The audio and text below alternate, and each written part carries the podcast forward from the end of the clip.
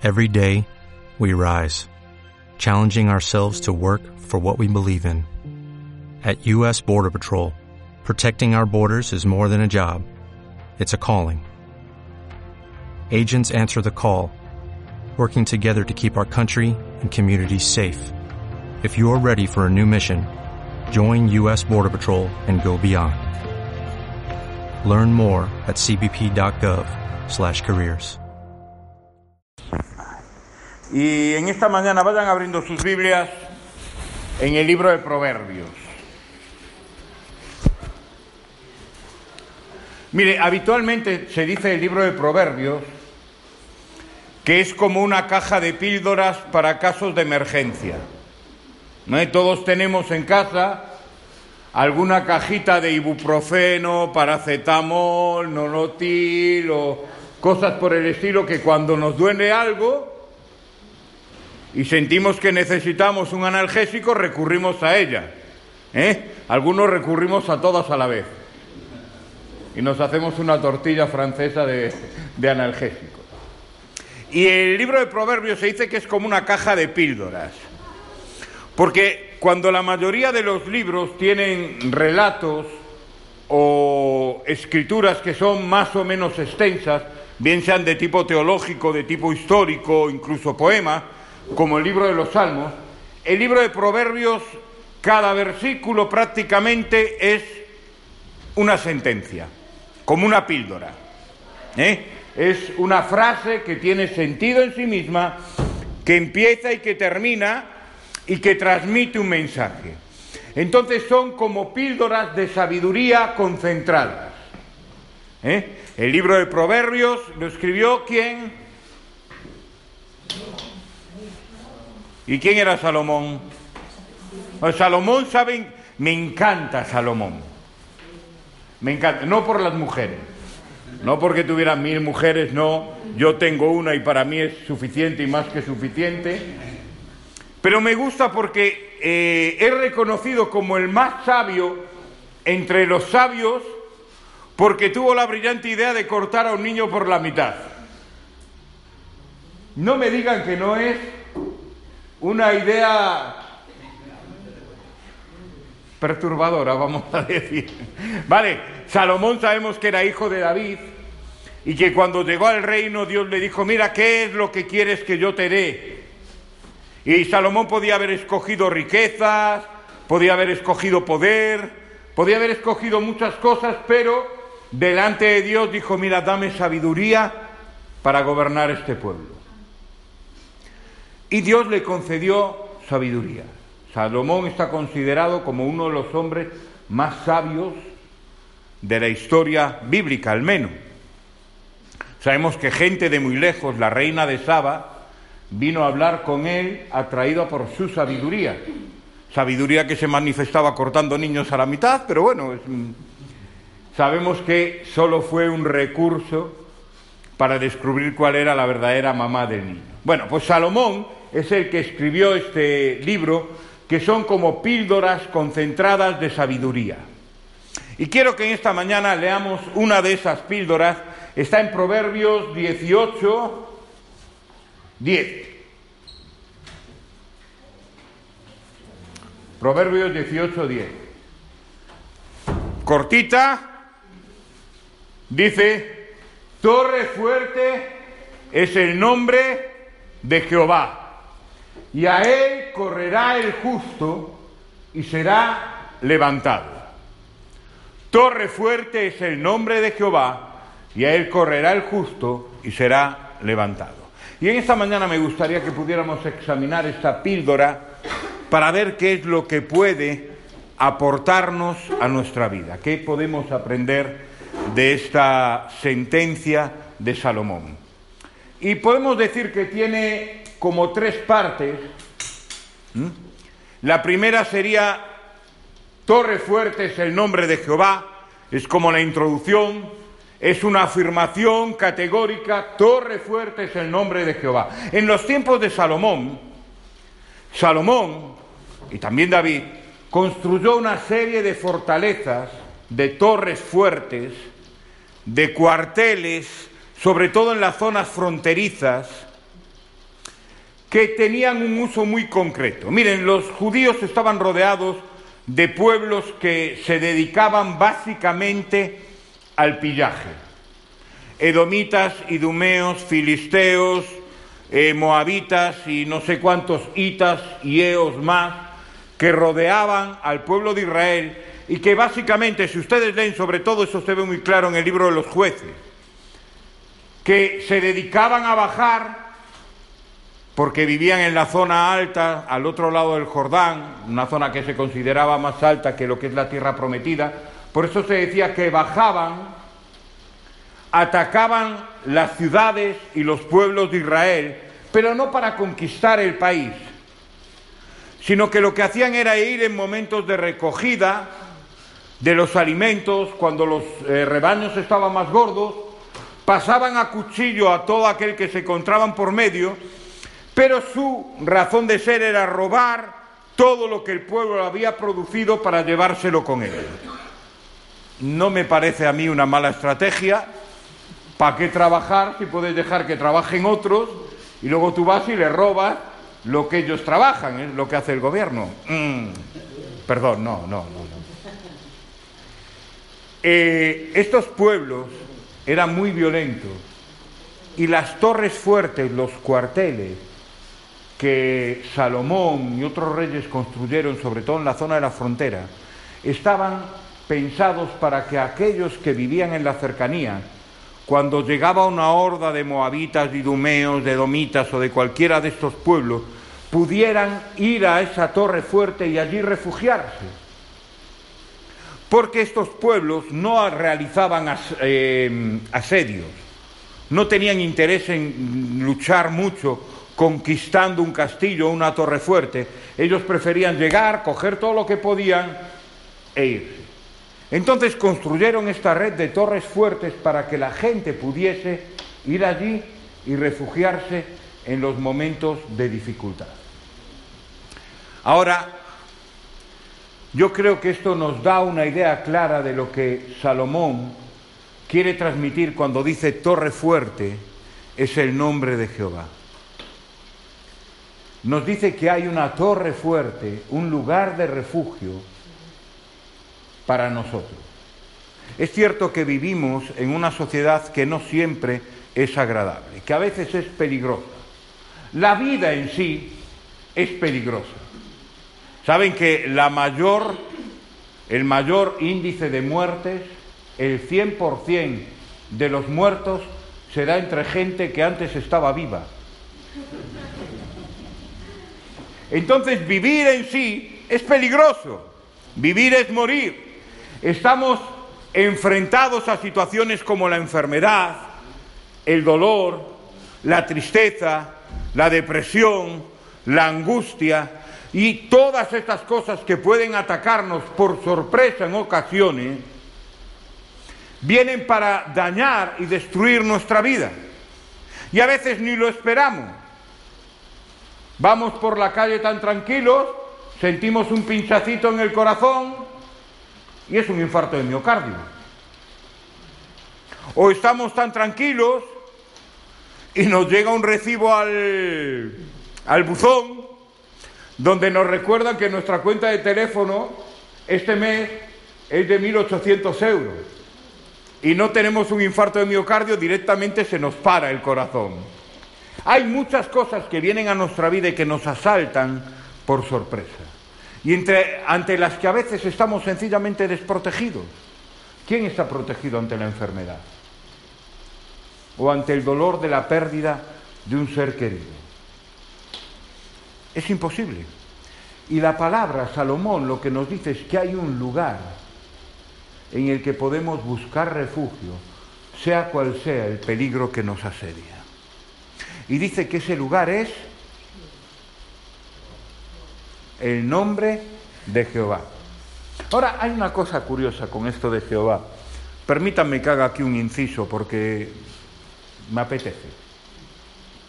Saben que Jehová, la palabra Jehová no existe realmente. En el original no está escrito la palabra Jehová. En el original están escritos cuatro letras en hebreo que son eh, H-W-H. O algunos en lugar de la J, la Y, más o menos es lo mismo. Que es el tetragramatón. Se llama, tomen nota, ¿eh? porque es bonito. Ponerle a un niño tetragramatón es lo más bonito que puede haber. Tetragramatón hace referencia a las cuatro letras. Y esas cuatro letras eran las em, consonantes del nombre de Dios. ¿Vale? Ahora, en hebreo solo se escriben las consonantes, no se escriben las vocales. El hebreo es un idioma curioso. Solo puede hablar uno hebreo cuando abre, ha aprendido cada una de las palabras que componen el idioma. Porque al no escribirse ahora en hebreo moderno sí hay unos, unos signos para las vocales, pero en el hebreo antiguo, el hebreo en el que escribía el Antiguo Testamento, no había signos para las vocales. Entonces tú tenías que conocer la palabra para viendo las eh, consonantes, saber pronunciar la palabra. Pero eso se transmitía ¿cómo? Hablando. Ahora había un problema con el nombre de Dios.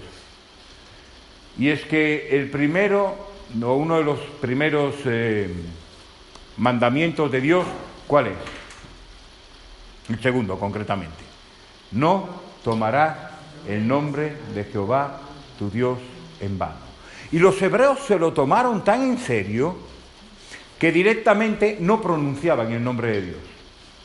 Bajo ningún concepto decían el nombre de Dios. Entonces, cuando ellos leían la palabra y llegaban al tetragramatón, al JHWH, no leían Jehová, ni pronunciaban Yahvé, ni nada por el estilo. ¿Sabe lo que decían? Lo cambiaban por la expresión Adonai, el Señor. Entonces ellos leían realmente, cuando leían en voz alta, leían Torre Fuerte es el nombre del Señor. Y de ahí, de coger las vocales del Señor, de la palabra Señor y mezclarlas con las letras de tetragramatón salió la palabra Jehová. ¿Por qué les cuento todo esto? Dirán, porque lo importante es el concepto que los judíos tenían de a quién tenían que recurrir. Tenían que recurrir a su Señor, a su Dios, a Dios, pero a Dios que era el Señor. ¿Mm? Así que está en algunas Biblias, este versículo está traducido como Torre Fuerte es el nombre del Señor. ¿Y por qué es tan importante lo del nombre del Señor? Porque, hermanos, para entrar en la torre de refugio no podía entrar cualquiera. Podían entrar los vasallos, los siervos del Señor, del Rey. Y para entrar había que reconocerse como siervo del rey. Había que ponerse bajo su eh, cuidado, bajo su autoridad. Había que invocar el nombre del Señor. Entonces, cuando llegaban a la torre fuerte, ellos gritaban, yo soy parte del pueblo de Salomón o del rey que estuviese. Yo soy miembro del pueblo de Dios. Soy parte de Israel. Invocaban el derecho que tenían como siervos del rey a ser protegidos y cuidados por el rey. Así que la Torre Fuerte no era para cualquiera. ¿Para quién era? Vamos, si le he contado todo lo que le he contado y no lo han entendido todavía, me muero ya. ¿Para quién era? Para los siervos. ¿Quién puede recurrir a Dios como torre fuerte? ¿Cualquiera? Saben, en nuestra sociedad tenemos frases hechas que a veces son mentiras y que repetimos continuamente. Una de ellas es, todos somos hijos de Dios. Mentira cochina. No todo el mundo es hijo de Dios. Yo soy hijo de Dios. ¿Por qué? Porque he sido adoptado en la familia de Dios. No he nacido siendo hijo de Dios. Yo era un perfecto hijo de Satanás. Porque no hay puntos medios, no se engañen. O eres hijo de Dios o eres hijo de Satanás. Y yo era un perfecto hijo de Satanás. Y hacía como los fariseos las obras de Satanás mi padre. Punto pelota. Hasta que un día reconocí mi situación, clamé a la misericordia de Dios, invoqué el nombre de Dios y fui hecho hijo de Dios. Y ahora soy un siervo de Dios, un hijo de Dios porque he sido adoptado por Dios. Así que no todo el mundo puede recurrir al nombre de Dios. No todo el mundo puede recurrir a la fortaleza para buscar seguridad. ¿Qué es lo que hace la gente en cuanto tiene problemas? ¡Ay, Dios mío! ¿O no? Que Dios me ayude. El problema es que desde el cielo Dios dice, no te conozco. No sé quién eres. No eres de los míos. No eres parte de mi pueblo.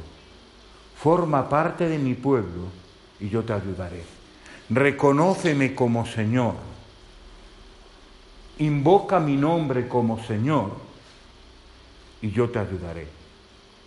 A veces pensamos que Dios ayuda a todo el mundo. No. Dios ayuda a aquellos que le invocan y le reconocen como Señor. No dice la palabra que muchos dirán Señor, Señor, y Dios les dirá, ¿y tú de quién eres?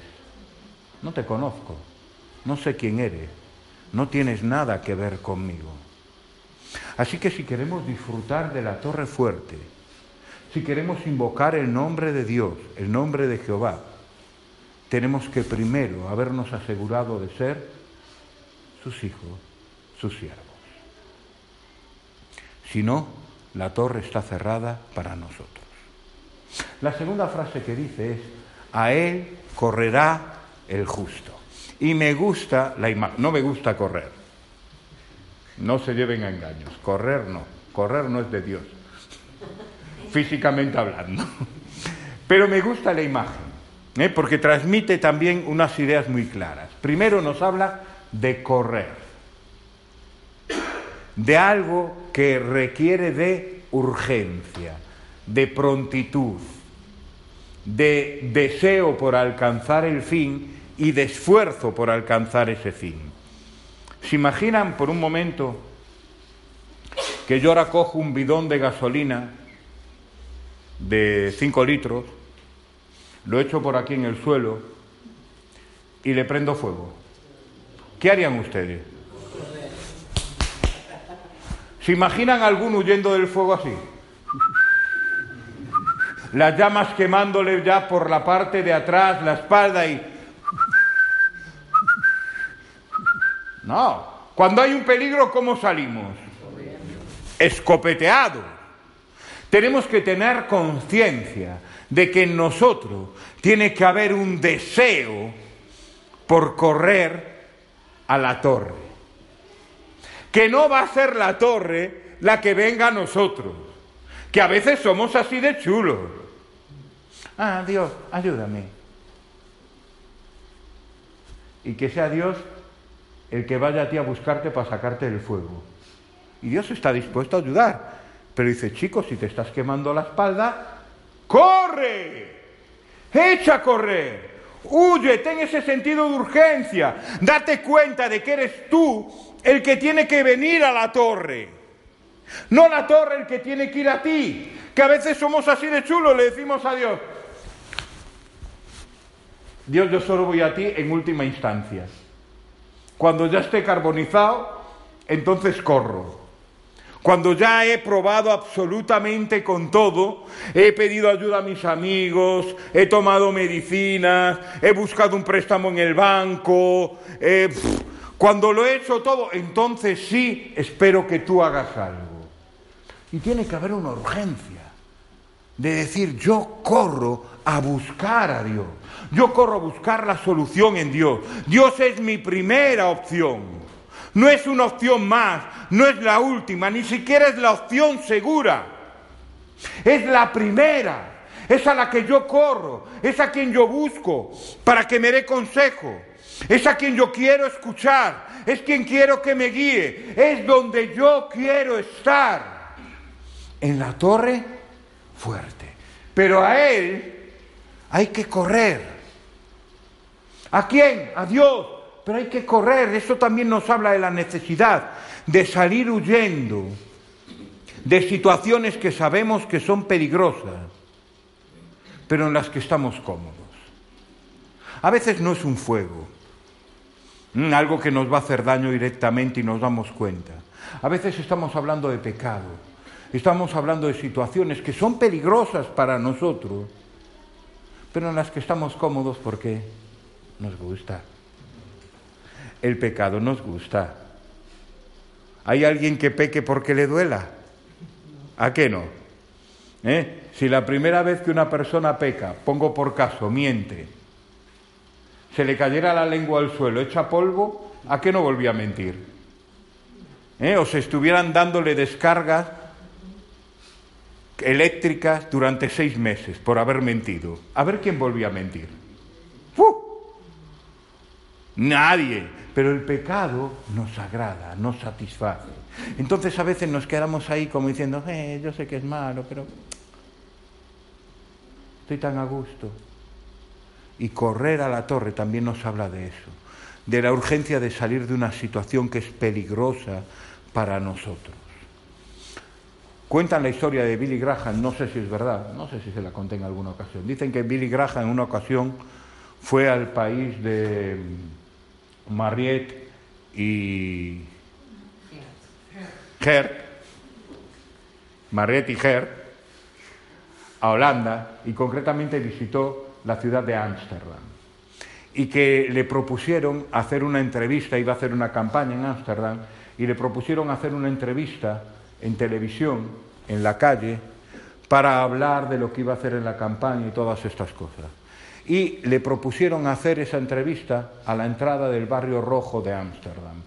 El barrio rojo de Ámsterdam es un lugar complicado, donde hay mucha prostitución, o había, no sé si sigue siendo así, donde hay mucha prostitución, es un lugar complicado. Dicen que estaba Billy Graham ahí hablando y en un momento se le acercó una prostituta con un gran abrigo y cuando estaba al lado de Billy Graham se quitó el abrigo, debajo del abrigo estaba prácticamente desnuda, e intentó abrazarse a Billy Graham. Se ve que para que alguien hiciera una fotografía y, tener un momento de popularidad, supongo. ¿Y saben qué hizo Billy Graham? Se fue corriendo. Y esta mujer lo agarró de su abrigo y Billy Graham tiró su abrigo y se fue corriendo. Y después le preguntaban, pero, pastor, ¿por qué corrió usted? ¿No es usted un hombre lo suficientemente espiritual para resistir algo así? ¿O tenía miedo de caer en pecado? Y Billy Graham dijo, Dios me ha llamado a huir del pecado, no a vencerlo. Y me pareció una idea interesante esa urgencia de correr, de huir de aquello que sabemos que es peligroso, por mucho que nos pueda satisfacer. Nosotros estamos llamados a correr a Dios, a huir hacia Él, a salir de cualquier situación que nos resulte peligrosa para acercarnos al Dios de nuestra salvación. Ahora, ¿quién puede correr a Él? ¿Qué dice ahí? Que se pongan de pie los justos. Aquellos que digan, yo soy justo delante de Dios. Eh, si alguien se pone de pie, seguro que alguien por lo bajine diría, ya dice la palabra. Romanos 3, 10 y 11. ¿Qué dice Romanos 3, 10 y 11? No hay justo ni aún uno. No hay quien haga el bien todos ellos a una se descarriaron. Y estoy esperando a que pongan el versículo y no aparece ni de casualidad. Ahí está, bien. No hay justo ni a uno, no hay quien entienda no hay quien busque a Dios. ¿Hay alguno? Ni aún uno. ¿Cuántos pueden decir que esta palabra es mentira? Yo. Yo puedo.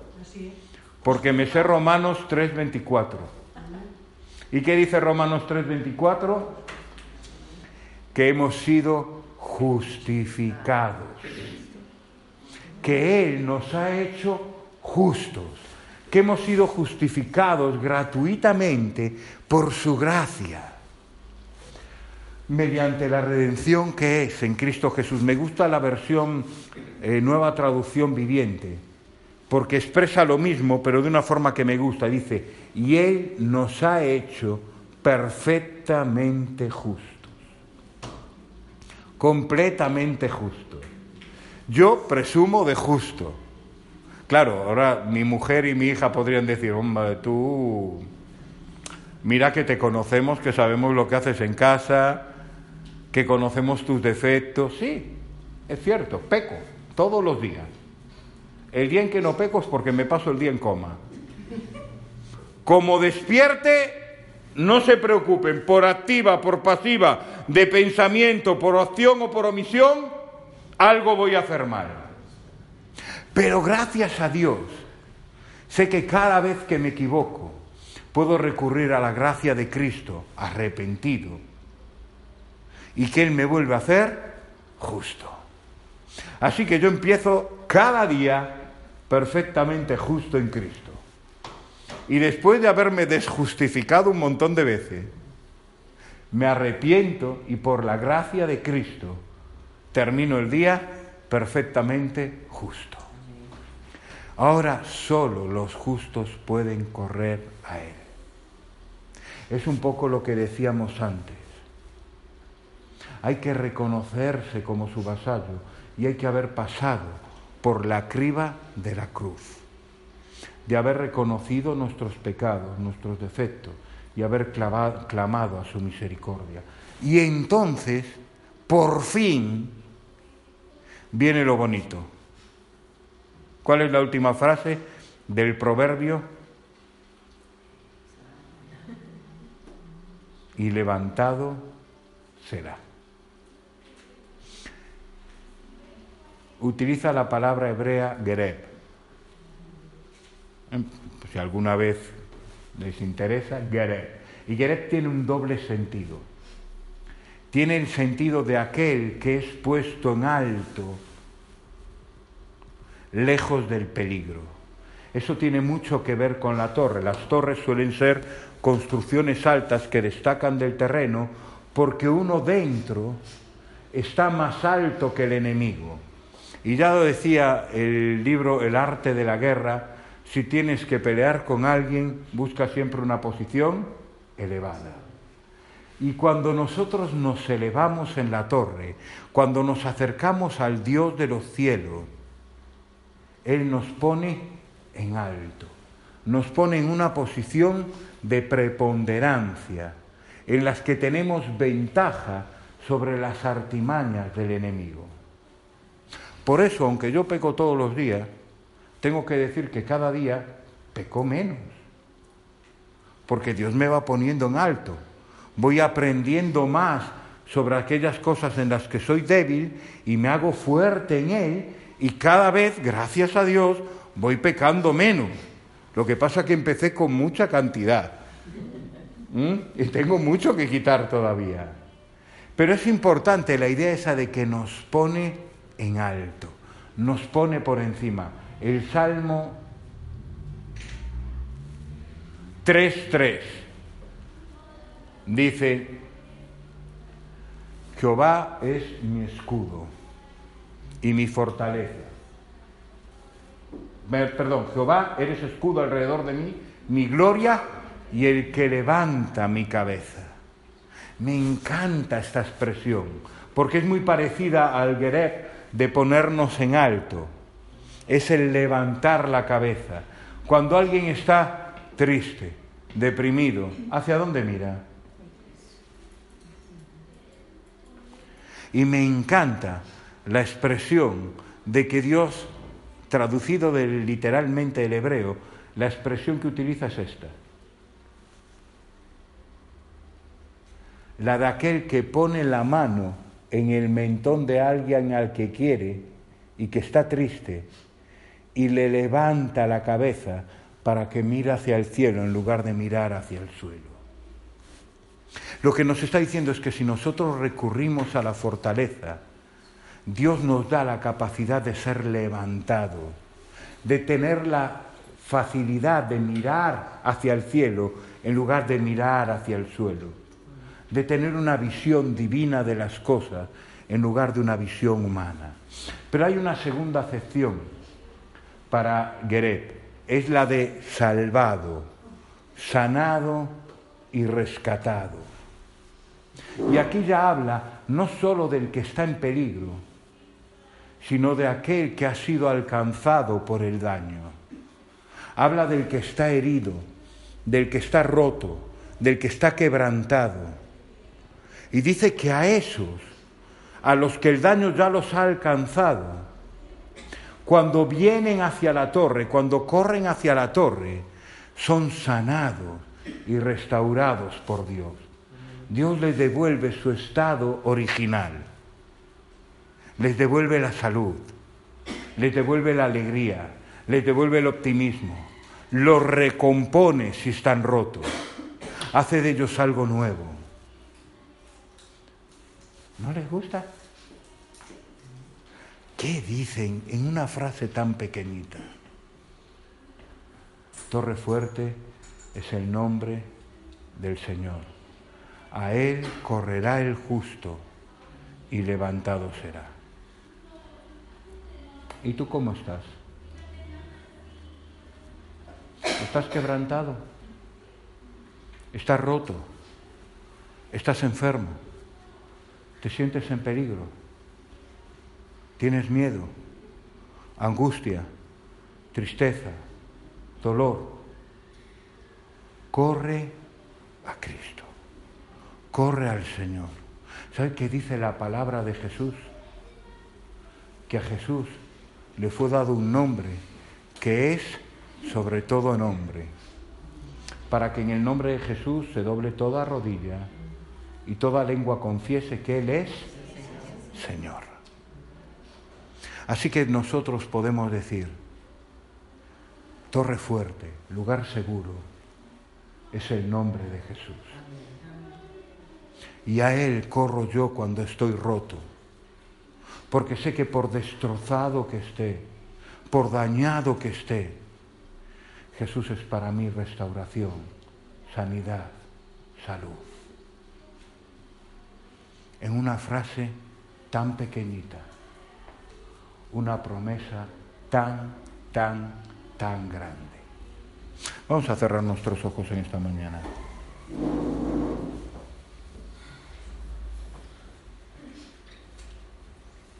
Y mira, lo importante no es lo que sabemos, es lo que hacemos. Así que, ¿cómo te encuentras hoy? ¿Necesitas ser levantado? ¿Necesitas ser sanado? ¿Necesitas ser restaurado? ¿Necesitas ser tocado? ¿Sientes que necesitas esa torre fuerte? porque todo lo que hay a tu alrededor te resulta peligroso, lesivo, agobiante, tienes miedo, a lo mejor estás enfermo y lo que tienes es un dolor físico, o tienes incertidumbre por el futuro, no sabes qué va a ser de tu vida, o temes por cualquier otra cosa y sientes que hoy más que nunca necesitas de la torre fuerte. Es el momento de correr, de correr hacia Él.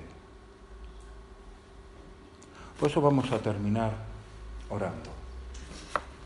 Y mira, si tú necesitas ser levantado, sea cual sea la situación en la que te encuentras, el nombre del Señor es fiel, no falla.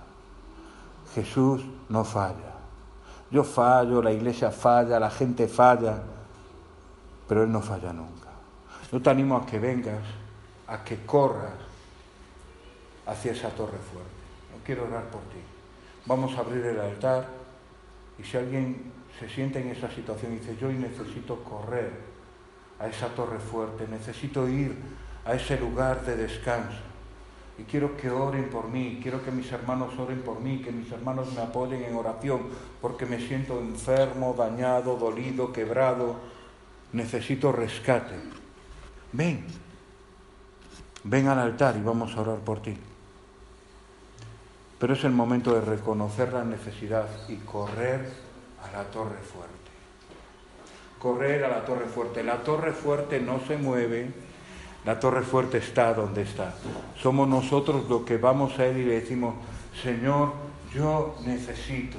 En esta mañana necesito, en esta mañana yo creo tu palabra, Señor. Creo que tú eres torre fuerte. Creo que tu nombre, oh Jesús, es torre fuerte y clamo a esa salvación para ser levantado por ti, para ser sanado por ti, para ser elevado desde mi situación caída a una situación más alta, donde pueda mirar las cosas de otra manera. Clamo, Señor, para que tú estés cerca de mí y yo pueda estar cerca de ti. Clamo a tu misericordia, clamo a tu salvación, clamo a tu sanidad, clamo a tu restauración.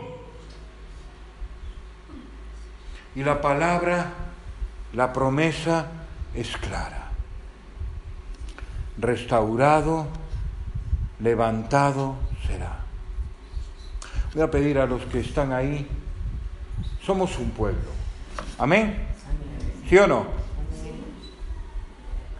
Vengan aquí.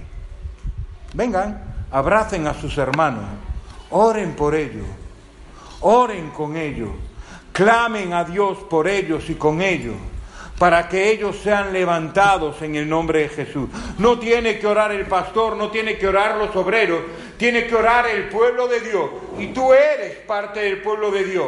Y orar es tu responsabilidad, así que sal de tu lugar, que nadie esté aquí solo. Rodéenlos, abrácenlos, oren por ellos en el nombre de Jesús. Acérquense y vamos a empezar a orar, oh Señor. Oh Señor, en esta mañana, oh Dios, corremos a ti. Corremos a ti, oh Dios, porque te necesitamos. Corremos a ti, Señor, porque nos sentimos caídos, derribados, rotos, quebrantados, enfermos, dañados. Y corremos a ti porque creemos que tú eres torre fuerte, que tú eres el que levanta, que tu nombre es sobre todo nombre y que en tu nombre, Señor, todo mal es quebrantado en esta mañana. Oramos a un Señor por aquellos que no están aquí, pero que sabemos que están quebrantados en su salud o en sus emociones. Oramos por Manuel, Señor, tócalo también. Oramos por Minia, Señor. Oramos por María en Coruña restaura y sana. Oh bendito Dios, te lo rogamos por favor en el santo nombre de Jesús.